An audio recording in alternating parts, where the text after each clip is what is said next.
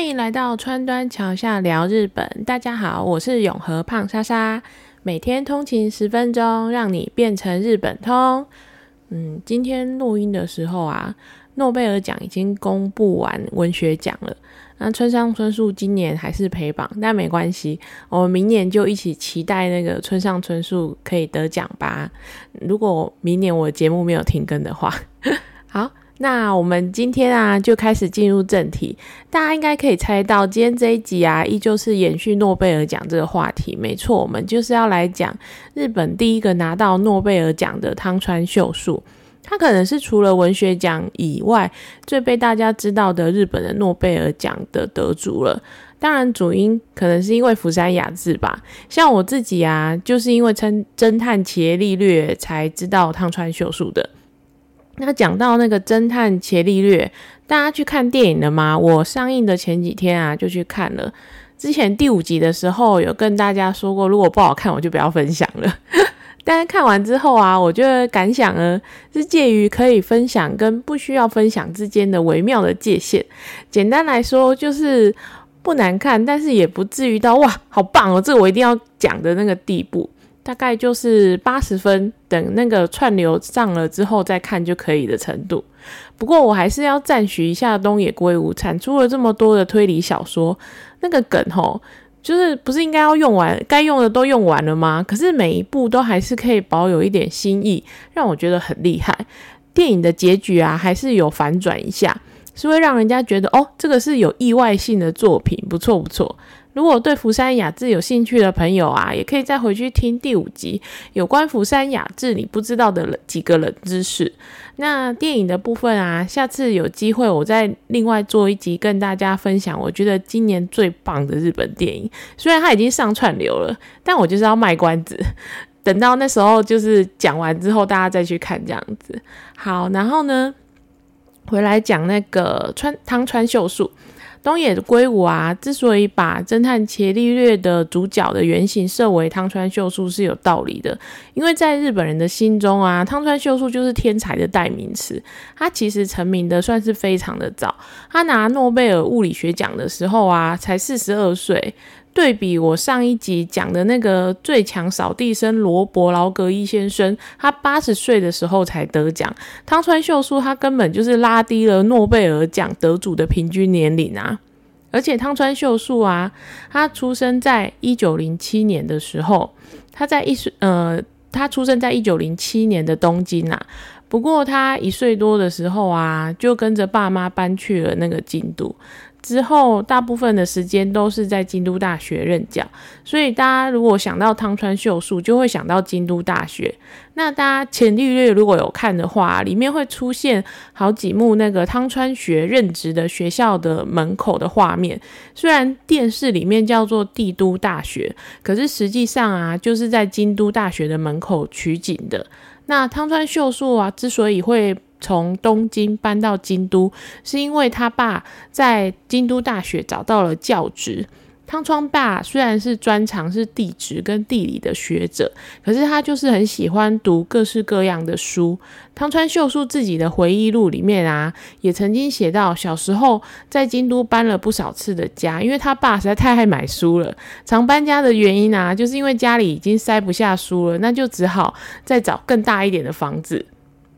所以汤川秀树就是在这样子的书香世家里面成长。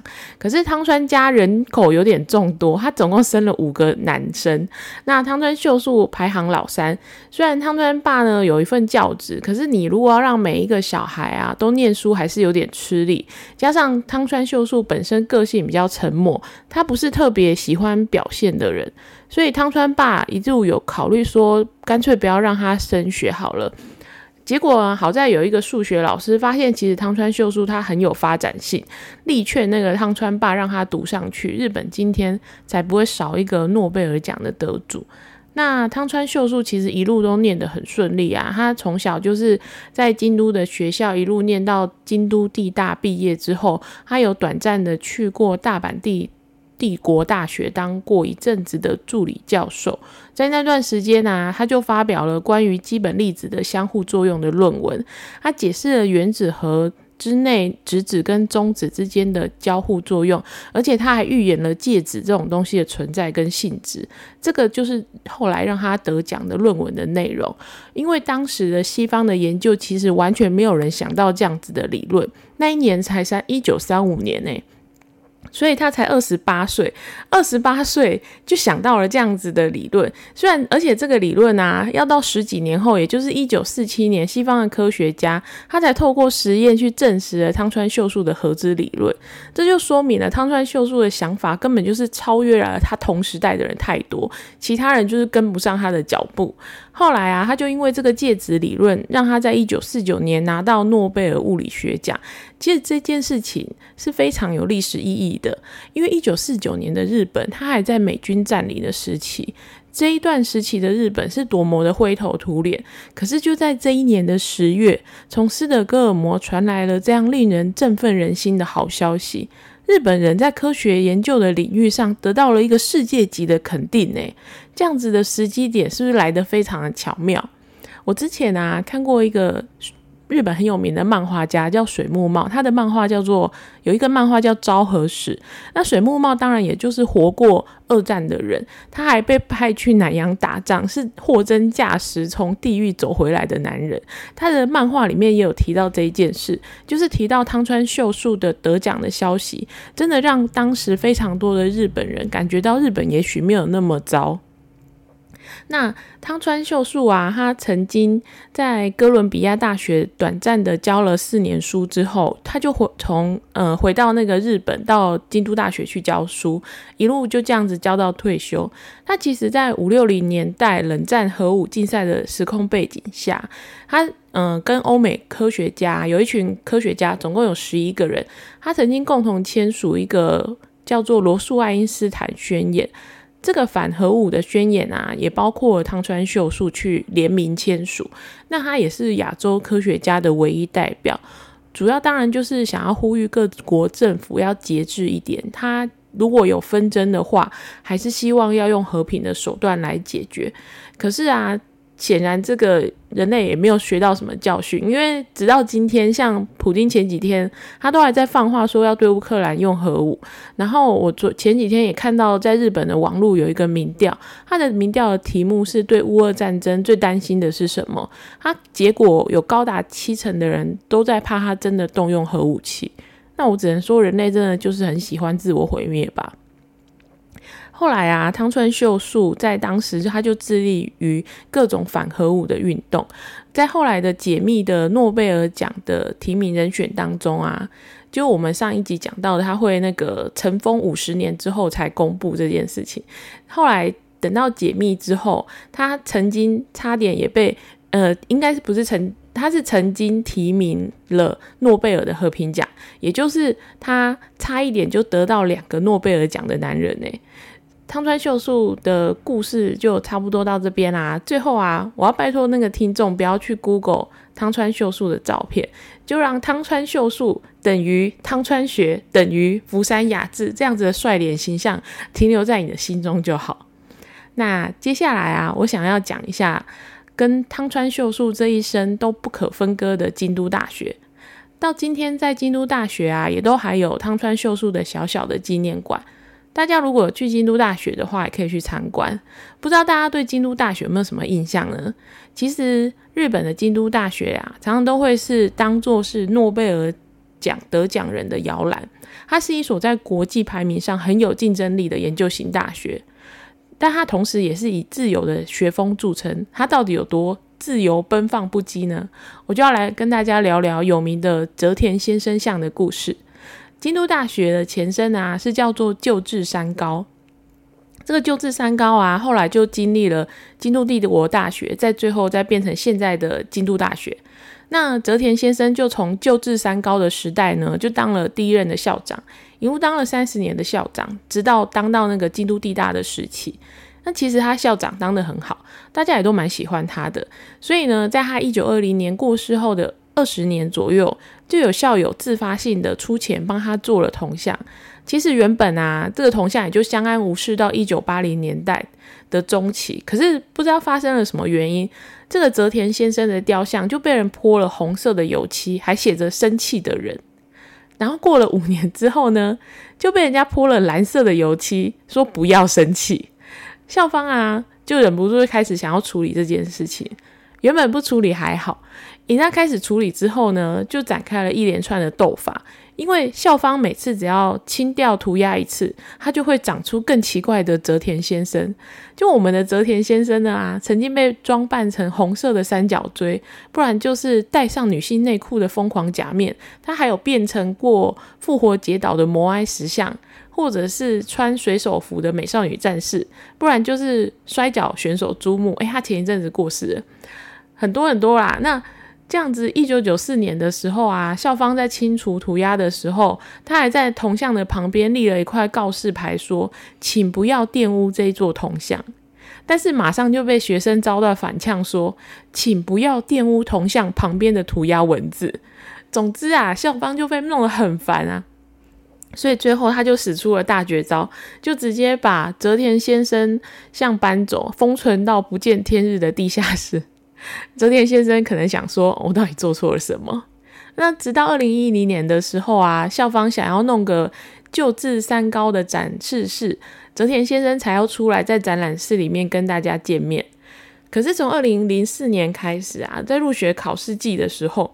金大的学生连泽田先生的那个底座都不放过，诶，他会直接自己制作各种人物放在原本的底座上面，然后贴一张纸写说这个是泽田先生像。那少了原本的铜像啊，加上可能我觉得校方大概放弃放弃抵抗了吧。金大的学生的创作就更加的天马行空，他就开始引起更多人的关注，弄到现在每年都还会有媒体特地去报道说，哎，今年的泽田先生是什么？那这中间呢，经过了这么多年，泽田先生有当过那个樱桃小丸子的大蒜头永泽，他还有当过超人，他还有当过大佛，总之还有很多我不认识的动漫人物啊。对了，今年的那个二零二二年的泽田先生是矮上的波妞，很可爱吧？然后，总之这件事情呢，就这样莫名其妙的变成京都大学的校园定番风景，陪伴着每年要入学考的考生。如果我是考生的话，应该也会期待，有点期待说今年会看到什么样的泽田先生吧。看到这件事情的时候啊，我就想到。政治大学有发生过一件事情，就是它里面有一个蒋公像在骑马，然后这个蒋公像的马脚呢，在三年前被锯断的这个新闻，然后那个学生后来还被校方告了毁损诶，就是我现在突然想到一个疑问，他是从哪里伸出工具来把那个马脚锯断的？啊，这不是重点，重点是正大后来加装了那个玻璃的围栏，要把那个蒋公关起来。可是毕竟是多花了一笔钱啊，而且我看那个新闻照片的围栏的高度其实也不是很高诶，我觉得有心人应该一跨就跨过去了吧。我觉得不如考虑一下京都大学的做法，然后你还可以跟世人展示你们学生有多么的自由跟奔放，这样不是不错吗？再来啊，讲一件也是让我觉得京都大学的学生很酷的事情。大家以前当学生的时候啊，学校里面或多或少应该都养过不少的动物吧。像是校犬、小黄、小黑什么之类的，那或者又有学生也会养猫。可是京都大学跟别人不一样，它的校园的宠物呢是孔雀。没错，你听，你没有听错，就是那种会在动物园里面出现的孔雀。据说是有一个学生啊，他把它从拍卖会上面买了四个孔雀蛋回来，把它孵化成功。诶，我觉得，嗯，那个资优生的脑袋真的是蛮厉害的。连孔雀蛋都可以把它孵化成功，然后他就从小孔雀一路开始养。